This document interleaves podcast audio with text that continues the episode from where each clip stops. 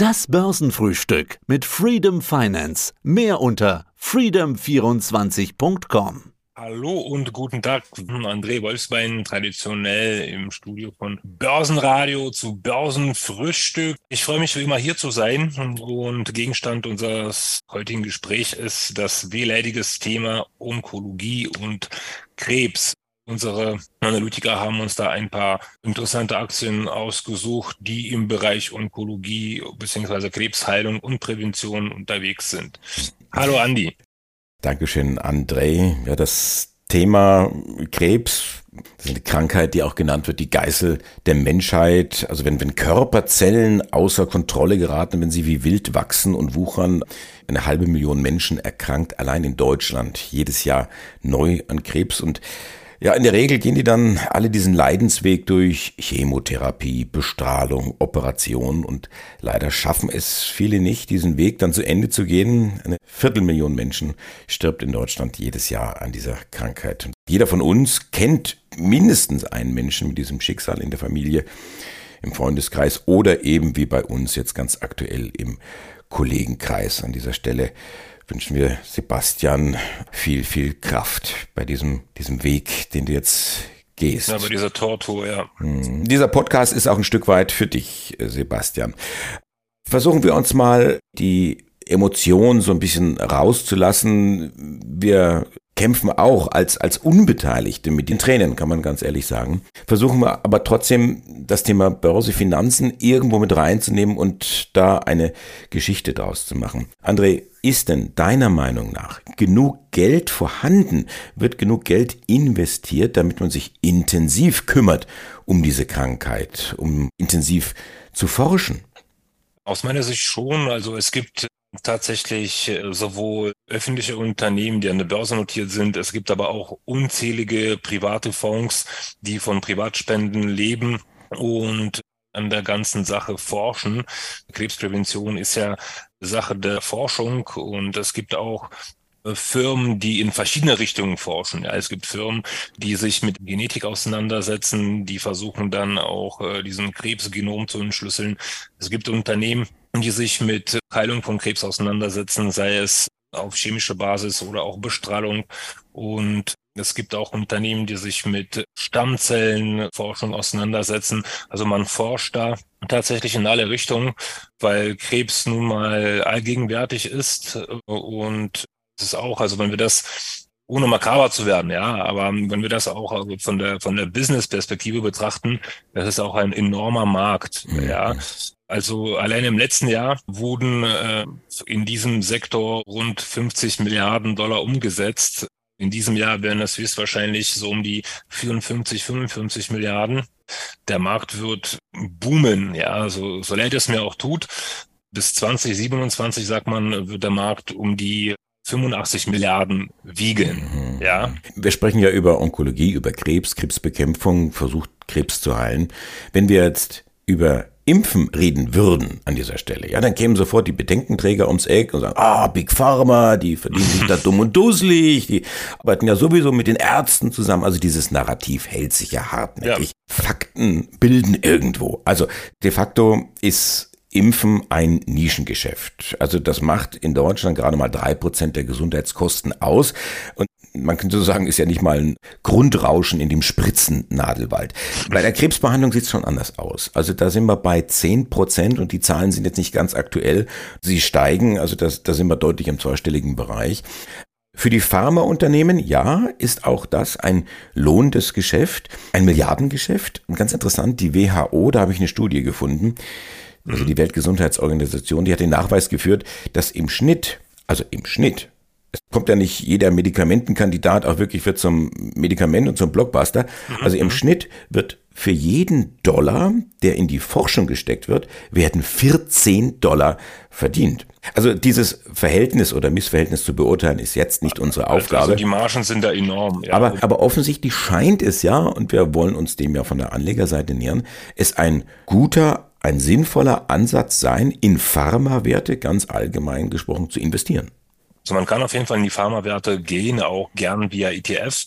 Ich möchte nur ganz kurz mal an das Thema anknüpfen, wie solch ein Produktlebenszyklus überhaupt aussieht. Also du hast von Margen gesprochen, von 1400 Prozent. Ja, man muss sagen, also die Forschung ist das kostenspieligste dabei. Ja, weil das Herstellen der Medikamente als solches, also 90 Prozent der Medikamente gefühlt kosten Produktion genauso wie Zigaretten Bruchteile von Cents. Die Investitionen fließen dann tatsächlich in Forschung, was eigentlich auch ganz gut ist. Ja, und Lebenszyklus eines Medikaments, das muss erstmal geforscht werden, da mussten Studien ähm, geführt werden, da muss es erstmal auch lizenziert und zugelassen. Ich meine, irgendwo gelesen zu haben, dass die Statistik plus minus wie bei den Startups aussieht, dass neun von zehn solche innovativen Medikamente rejected werden, also sprich ähm, gar nicht erst auf den Markt kommen. Man hat man ganz aktuell jetzt auch gesehen bei, bei Merck, ja, die ja genau, in den, in genau. USA auf die Nase gefallen sind mit einem Mittel gegen Multiple Sklerose in der dritten klinischen Phase, die eigentlich ja, so der Türöffner dann gewesen wäre. Und da hat die FDA gesagt, das sind uns zu viele Leberschäden, zu viele Nebenwirkungen. Also jetzt stoppen wir das Ganze mal. Und das hat, glaube ich, Merck an dem Tag sieben Prozent oder so gekostet, ja. allein im Kosten. Ja, aber lass uns zurückkommen zum Thema. Das Ganze kostet, das ganze Thema Pharma kostet die Entwicklung, das, das Erproben und die wenigsten Kandidaten werden dann wirklich zu Medikamenten. Das bringt mich jetzt auch zur nächsten Frage. Investiere ich jetzt eher in die großen Unternehmen oder in die kleinen? Zum Beispiel Biontech. Biontech ist ja eigentlich ja, so eine mittelgroße Forscherbude, will ich mal sagen. Die, ja. die forschen an Impfungen eben gegen Krebs, da haben wir unser heutiges Thema wieder, hm. haben die mRNA-Technik vorangetrieben. Das war ja die Technik, die uns dann an anderer Stelle, also bei der Corona-Pandemie, in relativ kurzer Zeit einen erfolgreichen Impfstoff beschert hat. Aber diese kleine BioNTech, die musste sich dann doch wieder zusammentun mit der großen Pfizer, um dann da schlagkräftig zu sein. Eigentlich ein üblicher Vorgang. Aber wer in die kleinen Biotechs oder BioNTechs investiert, der weiß, hohe Renditen sind möglich, aber das hohe Risiko, dass man eben scheitert, das ist auch immer mit an Bord. Die Pharmaunternehmen sind bei Venture Cap Investoren durchaus beliebt. Also die Wahrscheinlichkeit, dass das Unternehmen zur Rakete wird, äh, ist um einiges geringer als bei neuartigen Tech-Werten. Ja, aber die Returns sind da auch enorm. Ja, also wir können hier von 1000, von 2000 bis 5000 Prozent sprechen. Und viele setzen auch tatsächlich darauf, ja. Wenn du mich fragst, also ob man in die großen Labore investieren soll oder eher die, die kleinen Buden, wie du gesagt hast, an die Watchlist setzen sollte.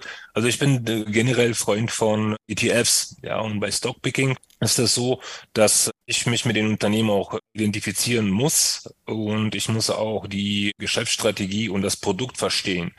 Wie du sicherlich vorstellen kannst, äh, sind meine Kenntnisse in Bereichen Onkologie und Mikrobiologie und Neurologie etc. relativ überschaubar. Deswegen Stockpicking in Bezug auf Pharma kann man machen, muss man jetzt aber, also aus meiner Sicht, ja, also ich bin da eher etwas konservativ unterwegs, aber es gibt tatsächlich Unternehmen, wie zum Beispiel eine Adelux, ja, also einen aus, aus meinem Mandantenpool, der ist dadurch tatsächlich mehrfacher Millionär geworden. Ja, also da hat zur richtigen Zeit die richtige Entscheidung getroffen, ja, wo die auch ganz kurz vor Absegnung der Behörde standen. Und der ist da wirklich mehrfacher Millionär geworden mit überschaubaren Investment von 250.000. Ja. Von daher, solche Fälle gibt es auch. Man muss aber genug Mut haben und auch durchaus sich riesigen bewusst sein, dass es auch Totalverlust werden kann. Mhm. Ja, wenn ich mir zum Beispiel den Hype bei den IPO äh, um die CureVac herum äh, so mal angeschaut habe, ja, also CureVac haben wir tatsächlich da im Rahmen der Partizipierung an IPO haben wir zu 16 Dollar angeboten und auch bekommen. Und nach dieser 93-tägigen Sperrfrist konnte man diese zu 85 Dollar und 68 Cent verkaufen. Also es hat 435,5 Prozent performt, ja, nach 93 Tagen.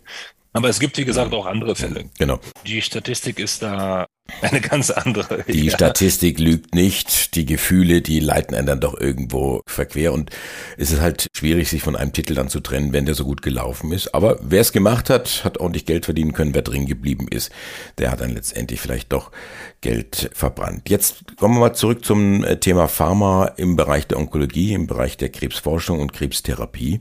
Große oder kleine, worauf setzt du? Du hast drei Unternehmen heute mitgebracht. Genau, ich habe mir drei weniger bekannte Unternehmen rausgepickt, ja, weil solche Big Player wie die Pfizer, Johnson Johnson und Moderna und BioNTech etc. sind ja einschlägig bekannt. Wir fangen mal mit Bristol Myers Squibb Company an. Und also das ist ein Unternehmen, das weltweit biopharmazeutische Produkte entdeckt, entwickelt, vermarktet und auch verkauft. Ja, also die haben diese ganze Kette abgedeckt. Die haben sich auch relativ gut geschlagen. Ja, und im letzten Quartal hatten die Umsatz von 11,4 Milliarden US-Dollar. Also so ein ganz, ganz kleines Labor ist das nicht. Die Schätzungen von Wall Street wurden damit auch hoch übertroffen. Wird auch sehr von den institutionellen Investoren geschätzt. Also 69 Hedgefonds sind die Stockholders. Derzeit notieren wir bei 70 Dollar und 23 Cent, wobei der Kurs schon seit ja, geraumer Zeit etwas konsolidiert. Aber das Gute daran ist, die zahlen auch Dividende, knapp 60 Cent Dividende. Und dann haben wir Illumina. Illumina ist etwas bekannter. Die sitzen in Kalifornien und die machen biowissenschaftliche Tools und sogenannte integrierte System für die groß angelegte Analyse genetischer Variationen und Funktionen entwickelt. Das, was ich im Kontext von Onkologie interessant finde, dass Illumina neben Gesamtgenomsequenzierungskits gezielte Resequenzierungskits und Genotypisierung bietet das Unternehmen die Forschung bieten das bereits an, einen Multikrebs-Früherkennungstest. Finde ich auf jeden Fall sehr spannend. Und für das Geschäftsjahr 2023 erwartet das Unternehmen Umsatzwachstum von sieben bis zehn Prozent. Wirklich auch spannende Sache, kann man sich angucken. Und zu guter Letzt haben wir Jazz Pharmaceuticals. Die haben sattes Upside von knapp 40 Prozent. Das Unternehmen ist ein klassisches biopharmazeutisches Unternehmen. Die sind da im Bereich Neurowissenschaften, Bewegungsstörungen, Onkologie und Hämatologie unterwegs. Ja.